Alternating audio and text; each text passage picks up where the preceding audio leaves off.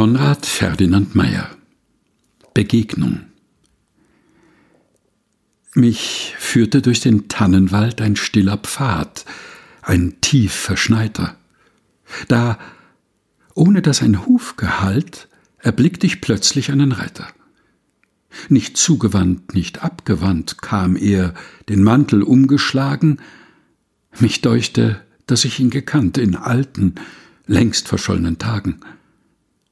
Der jungen Augen wilde Kraft, des Mundes Trotz und herbes Schweigen, ein Zug von Traum und Leidenschaft berührte mich so tief und eigen. Sein Rösslein zog auf weißer Bahn vorbei, mit ungehörten Hufen.